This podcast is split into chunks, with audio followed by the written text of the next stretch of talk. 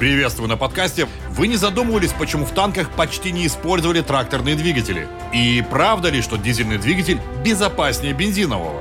Какой танковый двигатель самый продвинутый в наше время? Слушайте в этом выпуске нашего подкаста.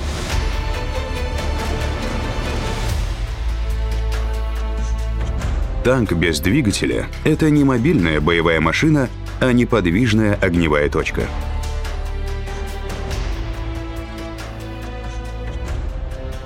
начала своего существования и до 50-х годов 20 -го века на танки устанавливались либо карбюраторные бензиновые, либо дизельные моторы.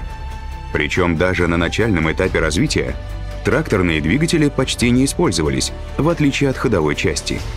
Этим моторам не хватало мощности. Зато кроме специализированных танковых двигателей, широко применялись авиационные и автомобильные.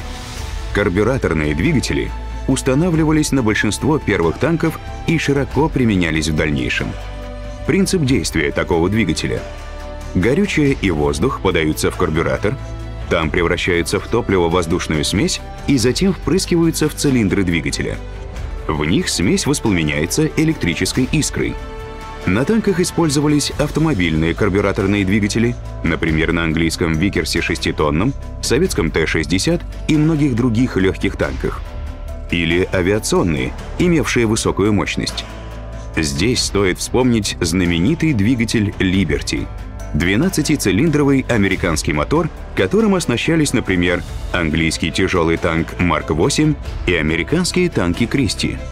На первых модификациях самого массового американского танка «Шерман» также устанавливался авиационный карбюраторный двигатель «Континенталь». Все немецкие серийные танки времен Второй мировой войны также оснащались карбюраторными двигателями. Это было связано со спецификой выпуска горючего в Германии. Дизельное топливо делалось из нефти, дефицитной в Третьем рейхе. С другой стороны, немцы производили большое количество синтетического бензина. Дизельные моторы работают немного иначе, чем карбюраторные. В них топливо-воздушная смесь образуется прямо в цилиндре, куда топливо впрыскивается форсункой. Воспламенение происходит от быстрого сжатия поршнем. Дизельные двигатели имеют большую массу, чем карбюраторные. Зато дизель считается наиболее экономичным вариантом двигателя внутреннего сгорания. На танки устанавливались автомобильные, авиационные и специализированные танковые дизели. Например, дизель В2, который приводил в движение КВ и Т-34, имел авиационные корни. Но применение свое он нашел на танках, тягачах и даже на различных судах. Говорят, что карбюраторные моторы более пожароопасны, чем дизельные. Это не совсем так. В боевых условиях оба типа мотора одинаково уязвимы. Ведь температура при попадании снарядов настолько высока, что может поджечь любое топливо. Безопасность танка от пожара обеспечивается правильностью компоновки, то есть размещением двигателя и топливных баков. Дизельный двигатель менее пожароопасен только в небоевых условиях. С 60-х годов 20 -го века сначала в опытном порядке, а затем и серийно на танки стали устанавливать газотурбинный двигатель.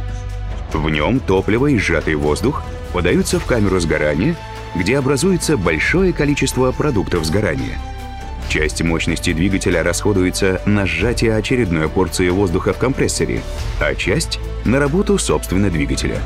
Первым массовым танком с газотурбинным двигателем стал шведский STRV-103, или, как его часто называют, S-танк. Эта машина без башни производилась с 1966 года. Плюсы газотурбинного двигателя. Его большая мощность, малый вес и сравнительно небольшой уровень шума — Минус – повышенный расход топлива по сравнению, например, с дизелем и высокие требования к чистоте воздуха. Газотурбинный мотор приводит в движение советский танк Т-80 и американский М1 «Абрамс». Главная задача танка — это бой. В следующем выпуске мы расскажем о том, что делает его грозной ударной силой, о вооружении —